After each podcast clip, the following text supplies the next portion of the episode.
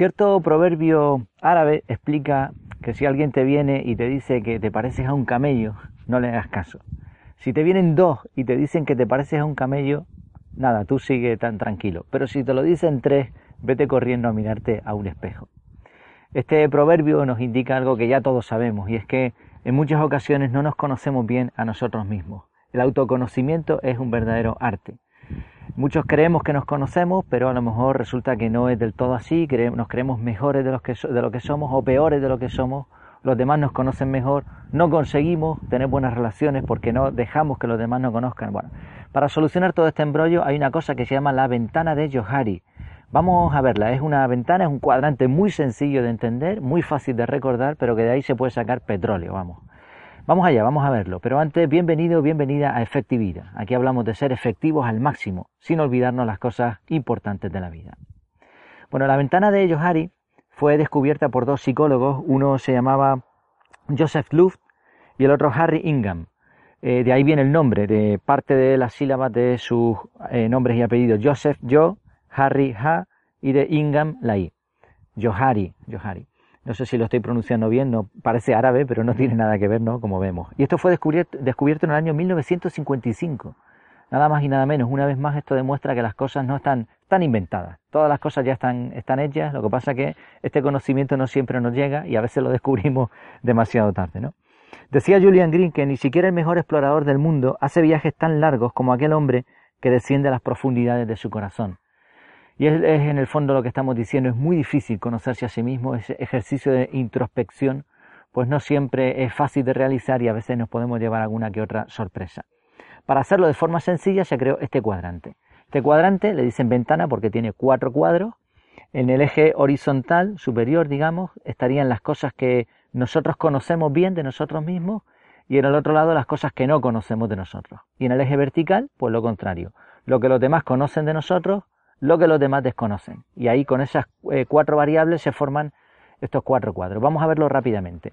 Cuadrante o cuadrado, esquina superior izquierda.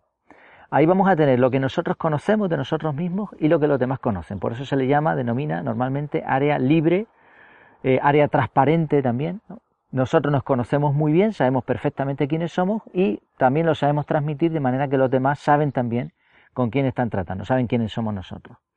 En la parte eh, derecha, esquina superior derecha, tenemos el área ciega, área ciega porque no nos vemos a nosotros mismos. Aquí nos encontramos con cosas que nosotros desconocemos de nosotros, pero los demás sí conocen.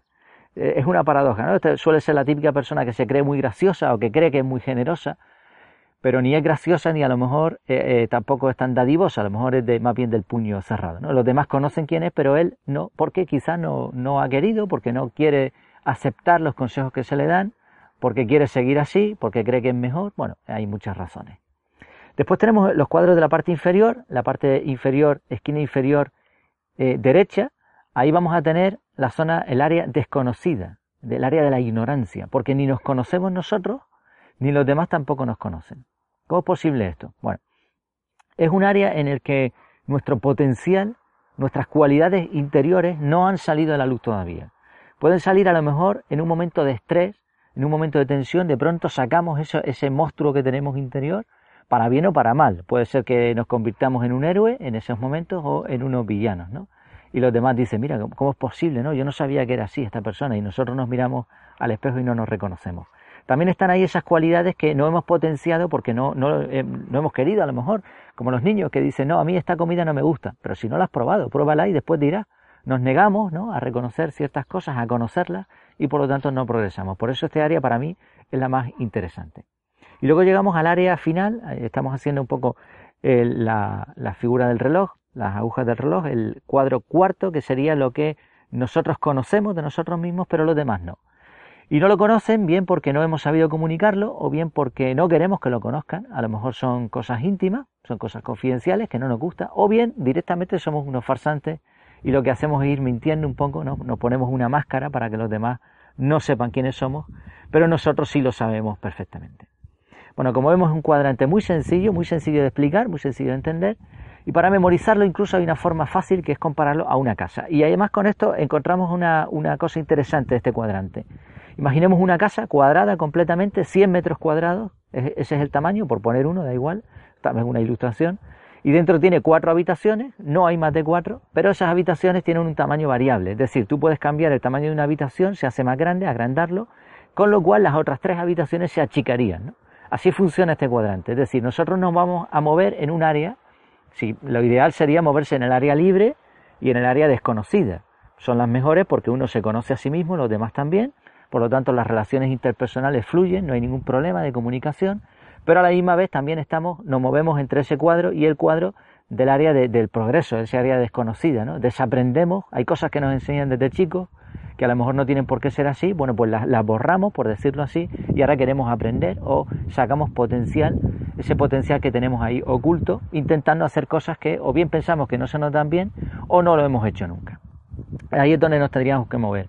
En los otros dos cuadros no, esas dos habitaciones deberían ser pequeñas, porque ahí, por ejemplo, en el cuadro 2, eh, esquina superior derecha, ahí tenemos problemas porque creemos que somos de una forma y resulta que estamos desagradando a los demás normalmente. Hay una incoherencia.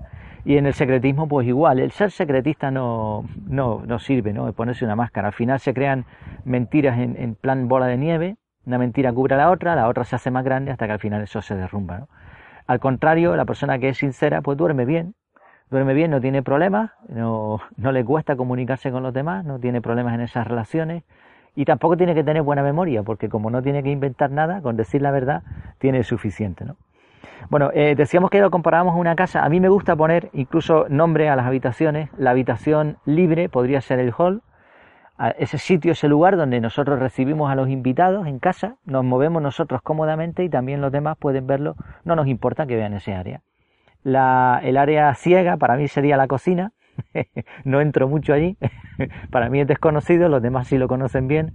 No sé ni freír un huevo, esto no habla bien de mí. Igual si me pongo con YouTube o cosas de esas sí soy capaz, pero bueno, como en casa el rol que tenemos eh, es que yo salgo fuera a trabajar y otras actividades y mi mujer pues cocina y también hace otras actividades, pues podría ser al revés, no pasaba nada, pero bueno, así es como ha sido, tampoco me enseñaron de pequeño y ahora pues bueno, soy un inútil en eso, espero que algún día pueda aprender. Después la otra habitación sería ese área desconocida, que sería el trastero, por ejemplo, un sitio donde ahí pues vamos guardando las cosas, ni sabemos que están y obviamente tampoco lo vamos enseñando por ahí. Y luego el área oculta, eh, el área cerrada, podría ser pues algo cerrado, una habitación que tenemos bajo llave porque no queremos que nadie entre, a lo mejor porque tenemos un archivo confidencial ahí o alguna cosa en ese plan.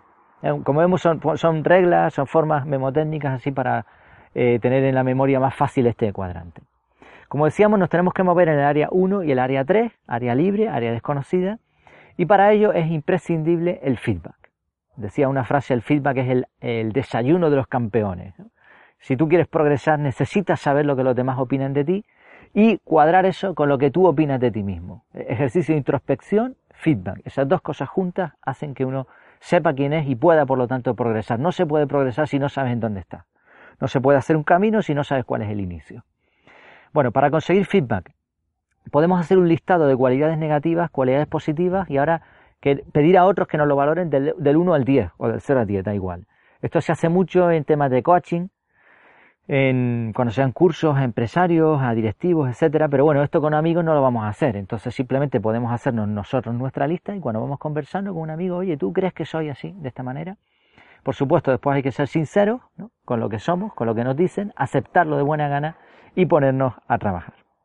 Resumen, como vemos es un cuadrante muy útil, muy sencillo pero muy útil. Se puede, eh, eh, se puede ampliar muchísimo. De hecho, hay otro, hay un artículo que pondré en la web que explica que hay 16 tipos de relaciones, ¿no? porque si tú te mueves en un área, pero la otra persona con la que tú te, eh, te relacionas se mueve en otro área, pues se forma un tipo de relación, área libre con área ciega, etcétera, y se pueden formar cosas curiosas, ¿no? Por ejemplo, hay una relación entre el área ciega y el área oculta, que es que la otra persona sabe un montón de ti, pero no se deja conocer, y tú no te conoces a ti mismo, por lo tanto te gusta mucho que la otra persona te explique cómo eres, pero al mismo tiempo tú quieres conocer de ella, pero no se deja y se crea ahí una especie de juego interesante. Esas 16 relaciones, todo esto, todo está estudiado, ¿eh? todas estas cosas están perfectamente estudiadas.